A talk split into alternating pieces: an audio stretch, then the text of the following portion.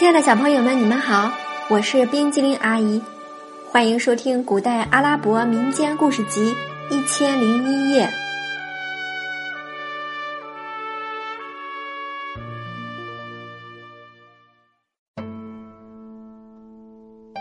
接下来我们要讲的是《一座魔城》第四集《法德伦王子在野人岛的经历》。拉伊尔与伊戈巴尔正谈着，一个身材魁梧、面貌英俊的青年突然从外面走进来。拉伊尔高兴的呼喊着：“哥哥！”扑了上去。伊戈巴尔断定，这位青年想必就是法德伦王子了。他礼貌的向法德伦问候，法德伦也热情的向他表示欢迎。伊戈巴尔问：“王子，难道在这座城市出事的时候，你没有在城里吗？你到哪里去了？”一年多以前，哥哥乘船去叔叔的王国参加他女儿的婚礼，从那以后就没回来。没等法德伦回答，拉伊尔抢着说。随后他转向哥哥。哥哥，你怎么去了这么久才回来？国家发生了如此大难，你还不知道吧？我这就把我的经历告诉你们。法德伦王子说：“参加婚礼后，由于叔叔的一再挽留，我就在叔叔的王国逗留了几个月。不曾想回国时，船在中途遇上了风暴，我们被吹到了一个海岛边。”为了活命，大家到岛上采摘野果。当我们冒冒失失的闯进一片茂密的森林时，被一群信奉巨蟒的野人抓住了。野人把我们捆绑起来，去见他们的国王。在一间大茅屋里，我们看见了那位身材高大、肤色黝黑、面目狰狞、酷似魔鬼的国王。他坐在一张用宝石和贝壳装饰的竹椅上，他的女儿坐在他的旁边。这位公主的相貌更为可怕，就像一个母夜叉。我们战战兢兢地站在国王面前，他的宰相将抓获我们的经历讲了一遍。他听后，呲出满嘴又黄又长的牙齿，表示满意。然后赏了宰相，命人将我们关进一个山洞，准备每日早晨推出一个去喂被他们崇尚为神的巨蟒。我们被关进山洞，吃着令人作呕的食物。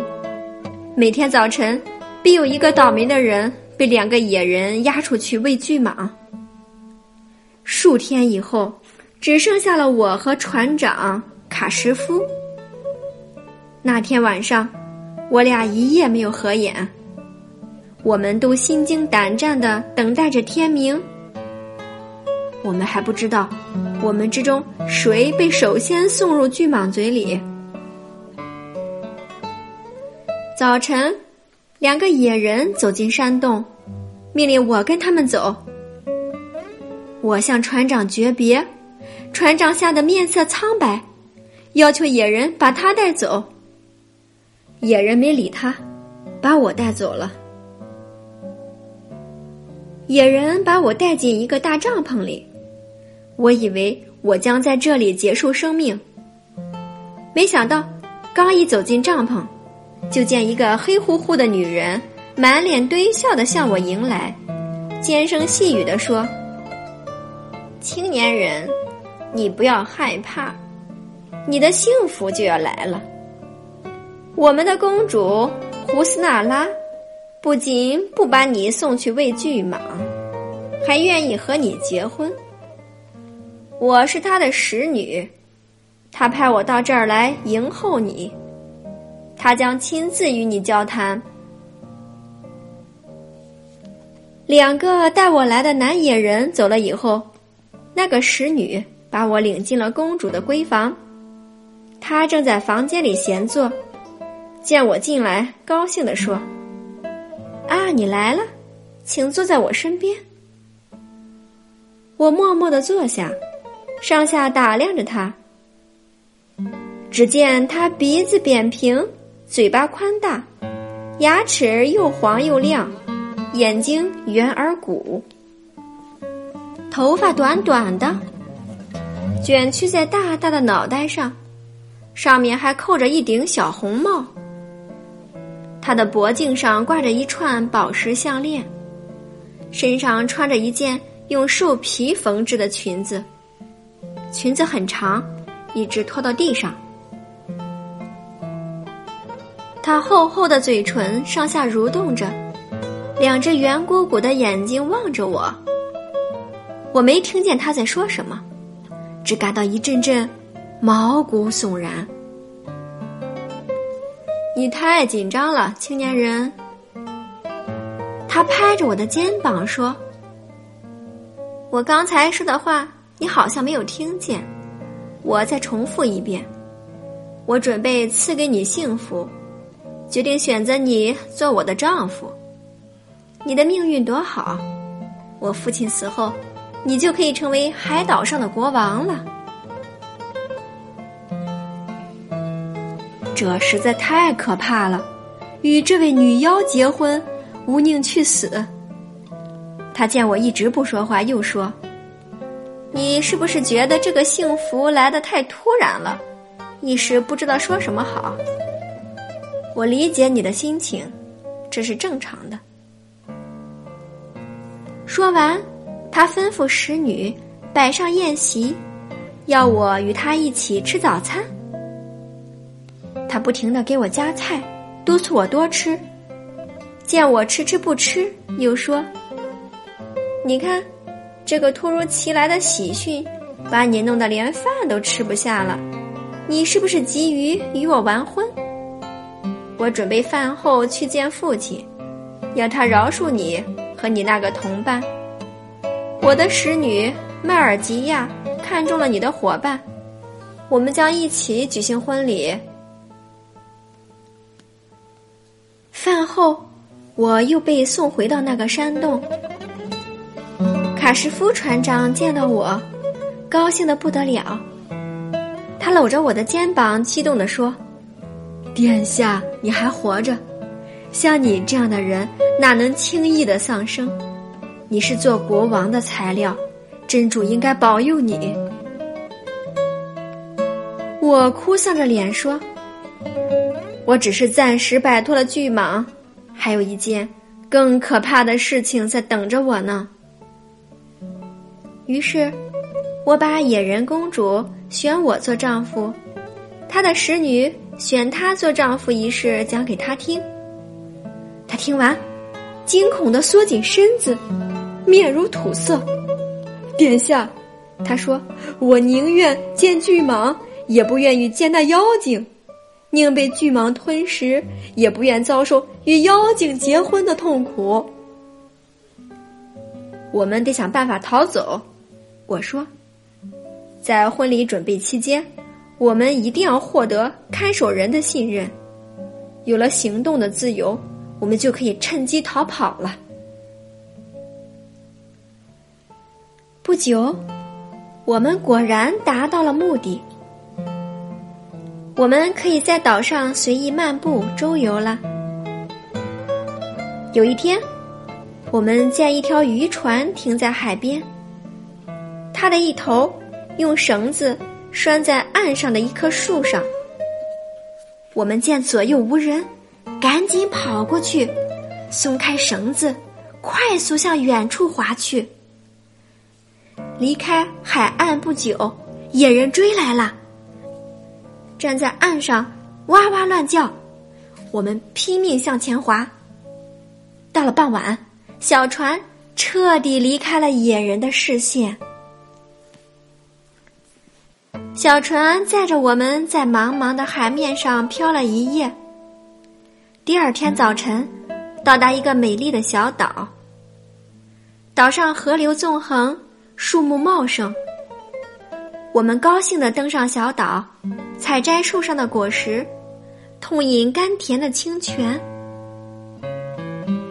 我们在岛上逛了一天，也没看见一个人影。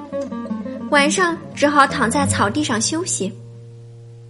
次日清晨醒来，我的身边不见了卡什夫。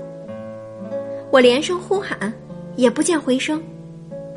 我疯狂的在岛上乱跑，大叫着他的名字。可是两个星期过去了，也没有见到他的踪迹。我失去了亲密的朋友，伤心极了。我无精打采的在岛上乱闯，走进一片茂密的树林。突然，一座金碧辉煌的宫殿出现在我的眼前，它的周围环绕着一条又宽又深的护城河，河面上浮着一叶小舟，在波光中微微晃动。我乘上去，滑到了宫殿的门前。门房没有警卫，我诧异的走进一间豪华的大厅，只见里面有一张大床，有一个美丽多姿的少女正斜倚在床榻上。她身穿饰满珍珠的绣花衣衫，头戴镶嵌着宝石的花冠，脖子上挂着贵重的宝石项链，项链的中间点缀着一枚价值连城的硕大珍珠。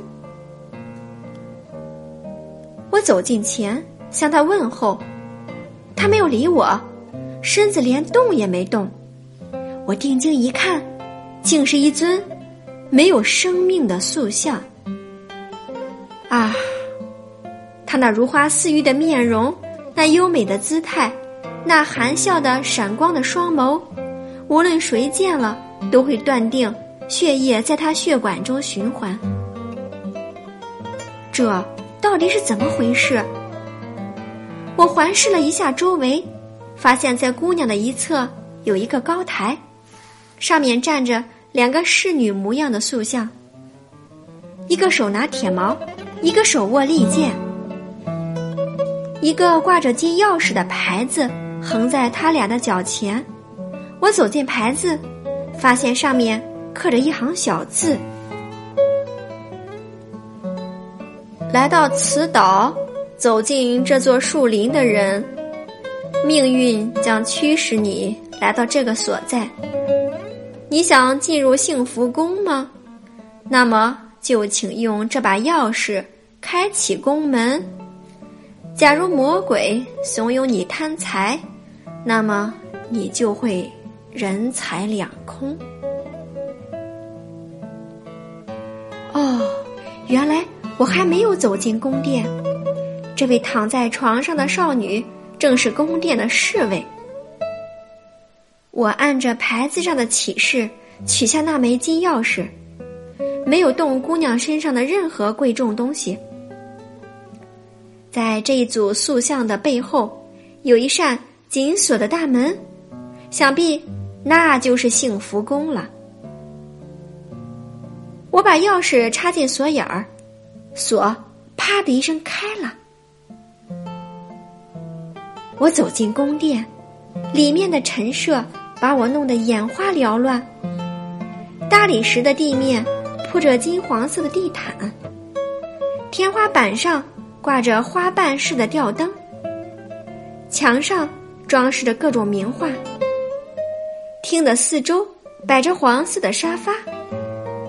宫殿的一侧有一间小屋。门没有关，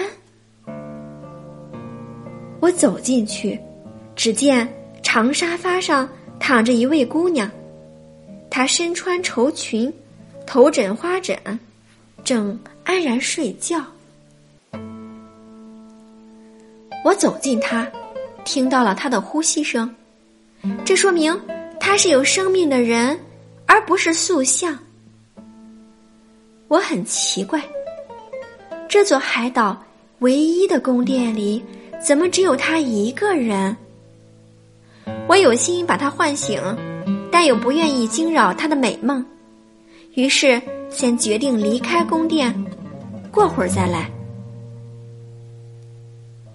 我走出宫殿，在树林中游逛，看到许多野兽在树丛中走动，我以为他们会伤害我，怕得要命，哪知他们见到我，却先逃走了。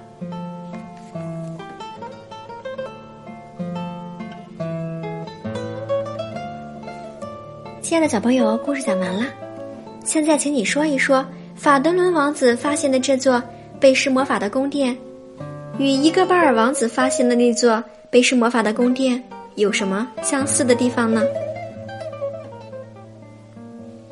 今天冰激凌阿姨讲的故事《一座魔城》第四集《法德伦王子在野人岛的经历》到这里就结束了，咱们下次再见，拜拜。